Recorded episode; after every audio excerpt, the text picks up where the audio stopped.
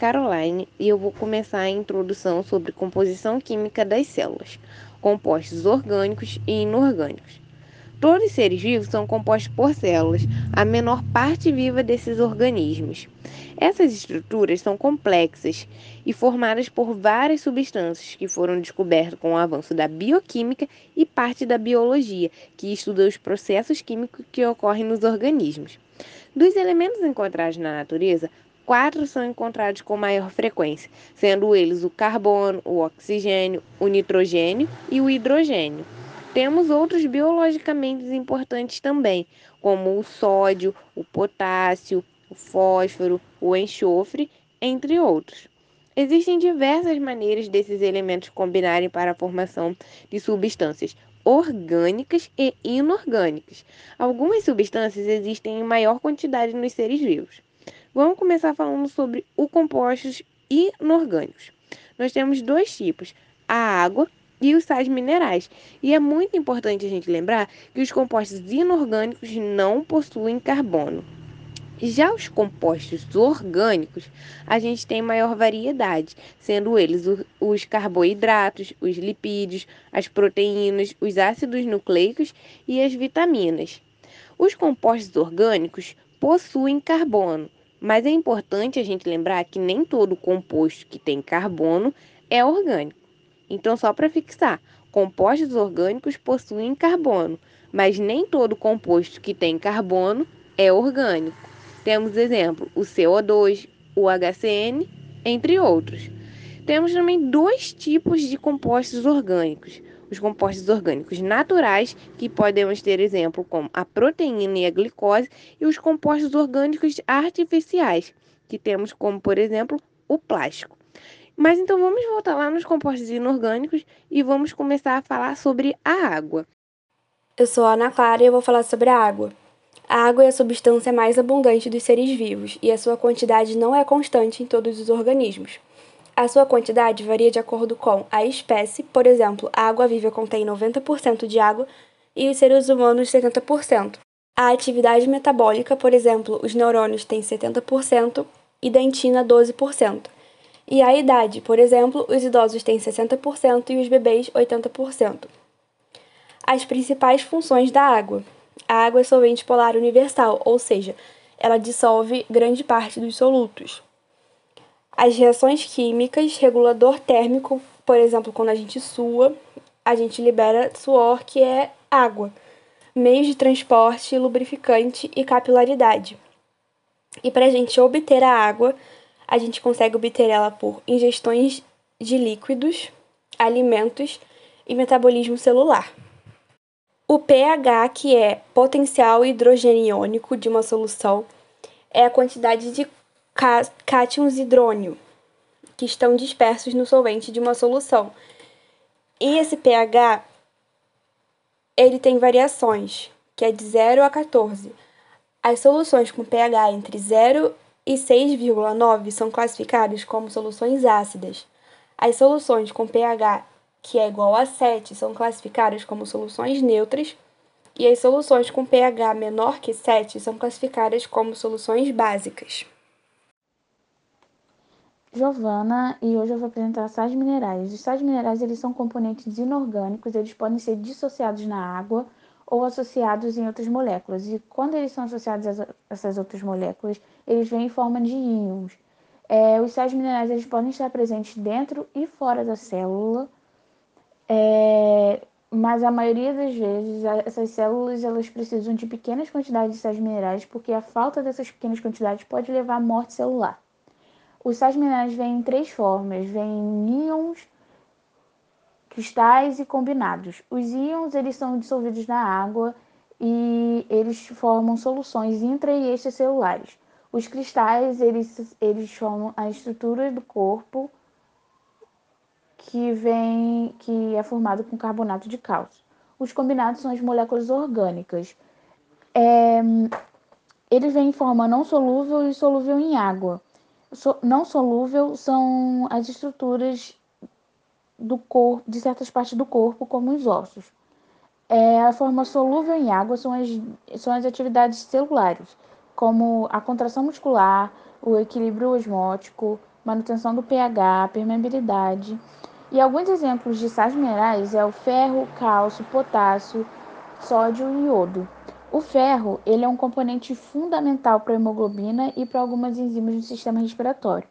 A falta do ferro pode levar à anemia ferropriva, que é que é a concentração reduzida de hemoglobina no sangue, que ocorre a diminuição de ferro no organismo. É, a fonte de ferro seria carne bovina, suína, carne de frango, espinafre, etc. O cálcio, ele é 90%, 90% ele está nos ossos, mas também ocorre a troca entre o sangue, tecidos, ossos, ocorre essa troca. Ele é extremamente importante para o fortalecimento dos ossos, dos dentes e também importante para o sistema imunológico e nervoso. É, a deficiência do cálcio leva ao raquitismo, no caso da criança, e osteoporose, no caso dos adultos. A fonte de cálcio seria peixes, legumes, enfim. O sódio. O sódio é importante para transmissão nervosa, para contração muscular e equilíbrio dos fluidos no organismo. O excesso do sódio ele pode resultar na hipertensão para quem já tem a predisposição. As fontes de sódio seriam sal, azeite nos alimentos processados. Já o potássio, ele, assim como o sódio, ele também é muito importante para a transmissão nervosa, contração muscular e equilíbrio dos fluidos.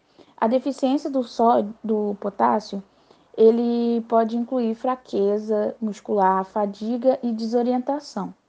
A fonte de potássio seria carne, leite, frutas, enfim.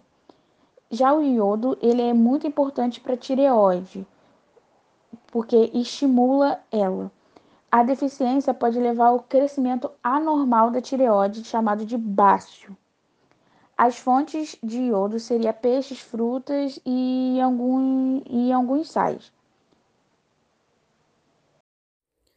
Eu sou Gabriel Ribeiro e eu vou falar sobre os carboidratos. Os carboidratos são importantes biomoléculas conhecidas também como hidratos de carbonos, glicídios ou açúcares, formadas fundamentalmente por átomos de carbono, hidrogênio e oxigênio. São as biomoléculas mais abundantes na natureza. E vale salientar que alguns carboidratos possuem outros elementos em sua composição. Esse é o caso da quitina, por exemplo, que possui em sua fórmula também átomos de nitrogênio. Os carboidratos apresentam como principal função a função energética. Entretanto, os carboidratos possuem funções que vão além de garantir energia para as células, estando eles relacionados também com a estrutura dos ácidos nucleicos e funções estruturais, por exemplo. No que diz respeito à função estrutural, podemos citar a celulose e a quitina, a celulose é um importante componente da parede celular da célula vegetal, enquanto a quitina faz parte do exoesqueleto presente nos artrópodes. Os carboidratos podem ser divididos em três classes: os monossacarídeos, que eles não podem ser hidrolisados em compostos mais simples. Nós temos, por exemplo, a glicose, a frutose, a ribose e a galactose. Nós temos os disacarídeos, que são compostos por dois monossacarídeos. Nós temos, por exemplo, a maltose, que é uma glicose mais outra glicose. Nós temos a sacarose, que é uma glicose mais uma frutose. E nós temos a lactose, que é uma glicose mais outra galactose. E nós temos os polissacarídeos, que são polímeros compostos por centenas a milhares de monossacarídeos. Nós temos, por exemplo, o amido, o glicogênio e a celulose. Os carboidratos podem ser classificados em simples e complexos. Os carboidratos simples são facilmente absorvidos pelo nosso corpo, enquanto os complexos apresentam um processo de absorção mais demorado. De acordo com a Sociedade Brasileira de Diabetes, os carboidratos simples são formados por açúcares simples ou por um par deles, enquanto os complexos são formados por cadeias mais complexas de açúcares. São exemplos de alimentos que possuem carboidratos simples: o mel, a rapadura, as balas e os doces em geral. Como exemplo de alimentos que possuem carboidratos complexos, podemos citar pães, massas, feijões e lentilhas. Nós temos vários exemplos de carboidratos nós temos a glicose, o amido, o glicogênio, a celulose e a quitina. E só para fazer um resumo de tudo, os carboidratos são normalmente formados por átomos de carbono, hidrogênio e oxigênio. Entretanto, vale destacar que alguns carboidratos podem apresentar outros elementos em sua composição. Os carboidratos são também chamados de açúcares, glicídios ou hidratos de carbonos. Os carboidratos possuem função energética, função estrutural e participam da formação dos ácidos nucleicos. Os carboidratos eles podem ser classificados em monossacarídeos, disacarídeos ou polissacarídeos, sendo os monossacarídeos os carboidratos mais simples. A glicose é o monossacarídeo mais conhecido. Celulose e amido são dois importantes polissacarídeos. A celulose é um componente da parede celular das células vegetais, enquanto o amido ele funciona como substância de reserva para os vegetais. E os carboidratos, eles podem ainda ser classificados como simples e complexos. Meu nome é Iago e vou falar sobre os lipídios. É, os lipídios são compostos com estrutura molecular variada, apresentando funções orgânicas. As principais funções dos lipídios são reserva de energia, eles são fonte de energia para animais e também para seres humanos. É, são isolante térmico, eles colaboram na composição da membrana plasmática das células, que são os fosfolipídios, que eu vou falar mais para frente. É, formam hormônios sexuais e eles também transportam nutrientes e vitaminas lipossolúveis. Mas a principal função dos lipídios são que eles fornecem energia para o corpo humano. A característica principal dos lipídios é a insolubilidade em solventes polares e a solubilidade em solventes apolares, tendo natureza hidrofóbica, é, que é uma aversão à molécula de H2O, que é a molécula d'água. Os lipídios são representados pelos óleos, que são uma substância insaturada, e pela gordura, que é uma substância saturada. Eles são encontrados em vários alimentos, como coco, azeite, leite, carne, soja, chocolate, é, abacate, entre outros é, com, são compostos orgânicos formados por hidrogênio, carbono e oxigênio. É, a formação molecular dos lipídios é a união de um álcool, que é um glicerol, com três cadeias carbônicas longas de ácido graxo. Então, nós temos os principais lipídios. É, um deles são os cerídeos. Eles são classificados como lipídios simples, é, são encontrados nas ceras produzidas pelas abelhas na construção da colmeia, mas também podem ser encontrados em folhas e frutos, como por exemplo na manga é, tem a função de proteção e hipermeabilização. Os ácidos graxos eles são moléculas que servem de fonte de energia para a célula. E os ácidos graxos eles formam outro lipídio muito importante, que é o fosfolipídio. Os fosfolipídios são moléculas anfipáticas que possuem uma região polar que tem afinidade por água e uma região apolar que é hidrofóbica, ou seja, tem aversão à água e repele a água. É, basicamente, sem os fosfolipídios, nenhuma célula existiria, porque elas são componentes muito importantes e essenciais das membranas celulares. E também a gente pode encontrar os fosfolipídios no tecido nervoso. É, a membrana plasmática e as membranas das organelas celulares são formadas por uma bicamada de fosfolipídios com várias proteínas inseridas. E também nós temos outro lipídio importante, que são os esteroides. Eles se destacam porque não possuem ácidos graxos em sua estrutura e os exemplos mais famosos podemos citar os hormônios sexuais e o colesterol, sendo o colesterol o mais importante. O colesterol é essencial para o nosso corpo porque é um componente das membranas celulares e precursor de outros esteroides, como os hormônios sexuais. Nos seres humanos, o colesterol é obtido através de alimentação e ele é sintetizado no fígado. E aí nisso nós vamos ter o HDL e o LDL, que são lipoproteínas que transportam o colesterol pelo nosso sangue. O HDL é uma lipoproteína de alta densidade. Eles retiram o excesso de colesterol presente nos tecidos, leva para o fígado e lá é sintetizado. Então ele é chamado de colesterol bom. E nós vamos ter o LDL, que são lipoproteínas de baixa densidade, é, que transportam o colesterol para as células, então é chamado de colesterol ruim.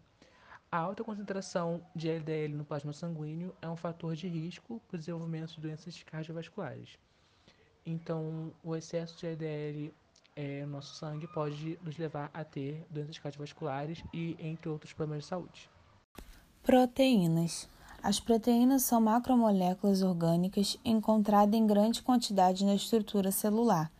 Estão presentes em todas as células, como também nos vírus e nas unidades infecciosas especiais chamadas de prions. As proteínas são formadas por aminoácidos, moléculas constituídas por átomos de carbono, hidrogênio, oxigênio e nitrogênio. Elas apresentam inúmeras funções nos organismos: construção de novos tecidos do corpo humano, função estrutural e transporte de atuação, como enzimas e formação de anticorpos, atua na regulação de hormônio e fonte de energia no metabolismo. Giovana e hoje eu vou apresentar vitaminas.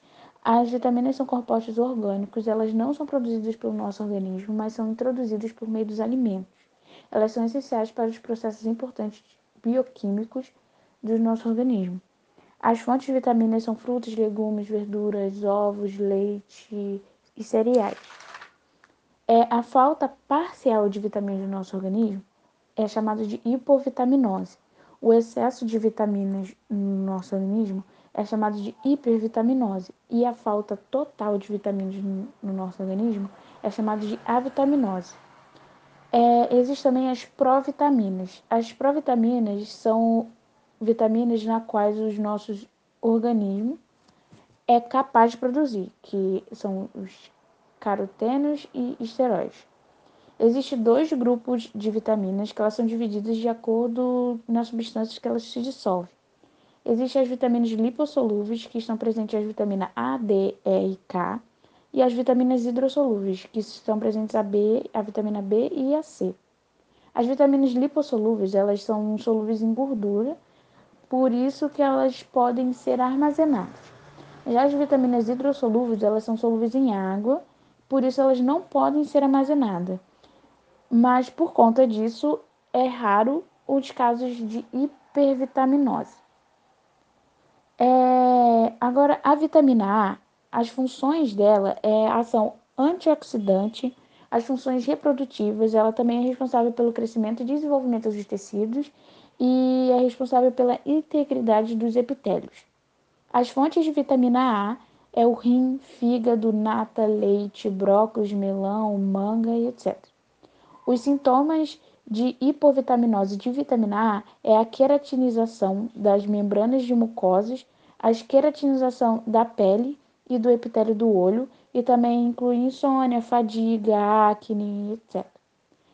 Os sintomas de hipervitaminose de vitamina A são dores nas articulações, afinamento dos ossos longos, icterícia, enfim.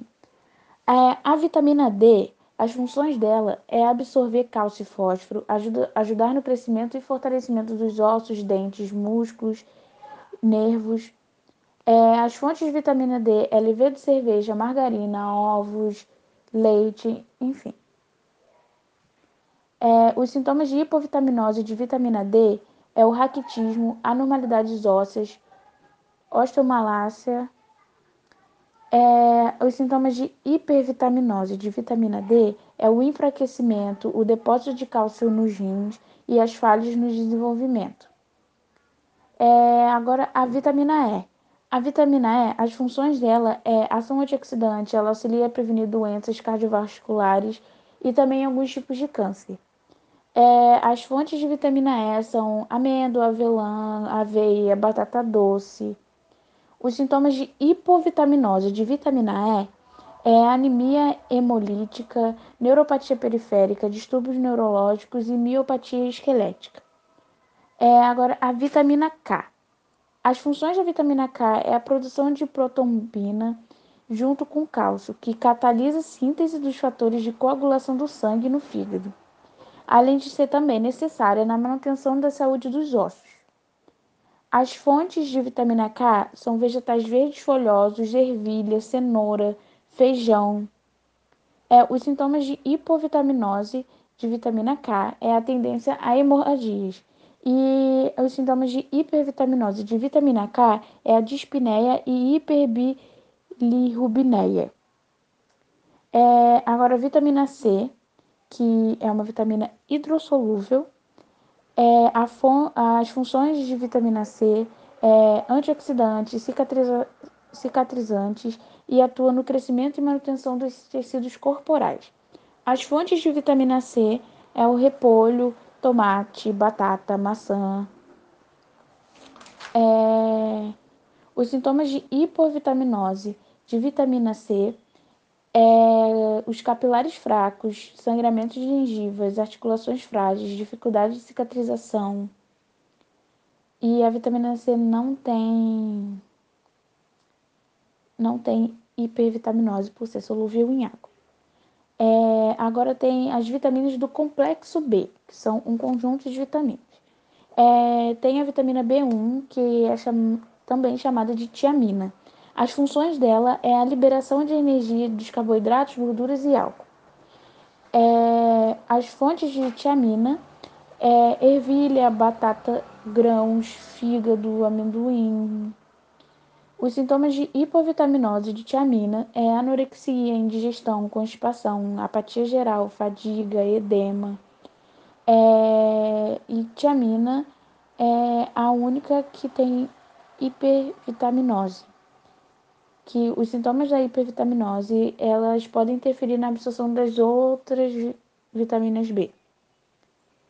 É, agora tem a vitamina B2, que também é chamada de roboflavina, que as funções dela é restaura e faz a manutenção dos tecidos, o crescimento em crianças e disponibiliza energia dos alimentos. As fontes de roboflavina é iogurte, levedura, grãos, vegetais, fígado, rim. Os sintomas de hipovitaminose de riboflavina é visão turva, queilose, glossite, fotofobia, dermatite seborreica. Aí tem a vitamina B3, que também é chamada de niacina. As funções dela, ela é necessária para a produção de energia nas células, a respiração dos tecidos, ela também faz parte nas ações das enzimas no metabolismo dos ácidos graxos. É, as fontes de niacina são carnes magras, peixes oleosos, cogumelos, queijo, amendoim, batata, espargos. Os sintomas de hipovitaminose de niacina é fraqueza, apatia, confusão mental, neurite, é, agora tem a vitamina B5, que também é chamada de ácido pantoteico, que a função dele é transformar da energia de gorduras, carboidratos e proteínas em substâncias essenciais nos hormônios e ácidos graxos. As fontes de ácido pantoteico é gema de ovo, rim, fígado, nozes, abacate. Os sintomas de ácido pantoteico de hipovitaminose é cefaleia, doenças neurológicas, câimbras e náuseas. Tem agora a vitamina B6, que é chamada de piridoxina. As funções dela é, é ela participa do metabolismo dos lipídios, na estrutura das fosfor, fosforilase e tem papel no sistema nervoso central e no transporte de aminoácidos através da membrana celular. As fontes de piridoxina é banana, batata, castanha, abacate, nozes. Os sintomas de hipovitaminose de piridoxina é desordens da pele, convulsões, irritabilidade, anemia. E a piridoxina também tem a hipervitaminose, que os sintomas é neuropatia sensorial e atáxia.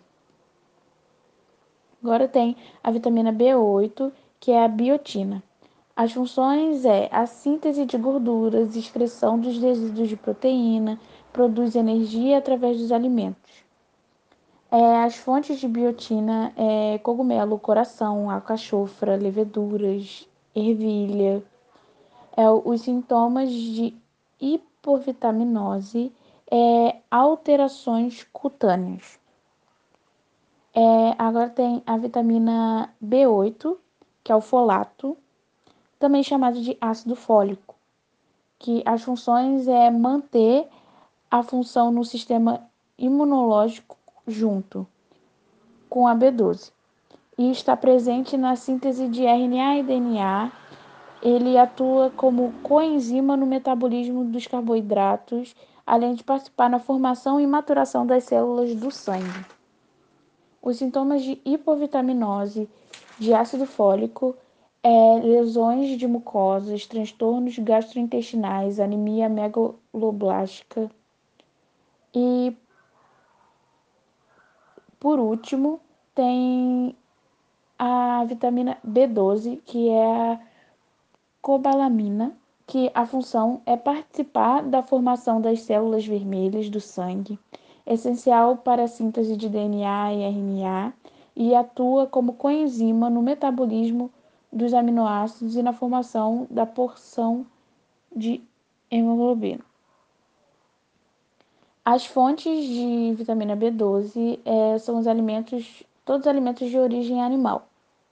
Os sintomas de hipovitaminose da vitamina B12 é anemia perniciosa, distúrbio gastrointestinais e anemia megaloblástica. E foi isso a apresentação de vitaminas. Sou a Ana Clara e eu vou falar sobre ácidos nucleicos. Os ácidos nucleicos são definidos como polímeros e são compostos por moléculas conhecidas como nucleotídeos. Os dois ácidos nucleicos que existem é o ácido desoxirribonucleico e o ácido ribonucleico. O ácido desoxirribonucleico é o DNA e o ácido ribonucleico o RNA. Eles recebem essa denominação porque são possuem caráter ácido e são encontrados no núcleo da célula.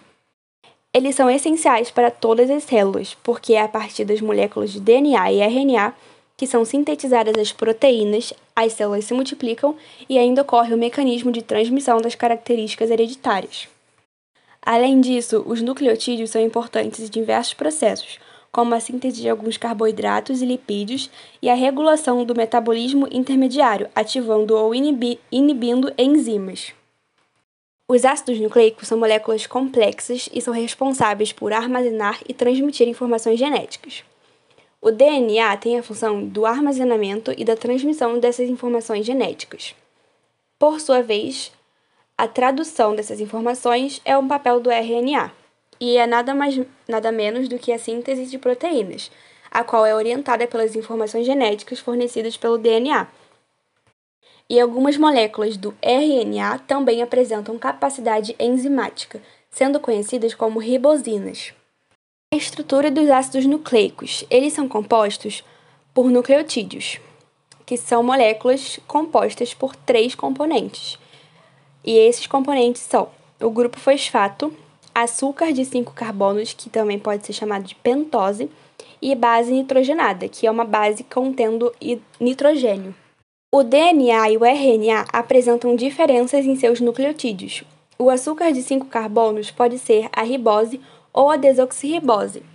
A ribose é encontrada no RNA e a desoxirribose, desoxirribose no DNA. E esses açúcares diferenciam-se pelo fato de que a desoxirribose apresenta um átomo de oxigênio a menos do que a ribose. As bases nitrogenadas de um nucleotídeo também são variadas. E essas bases nitrogenadas são elas a adenina, a guanina, a timina, a citosina e a uracila. E essas bases também são divididas em dois grupos, que é a pirimidinas e a purina. No DNA estão presentes as bases nitrogenadas citosina, guanina, adenina e timina.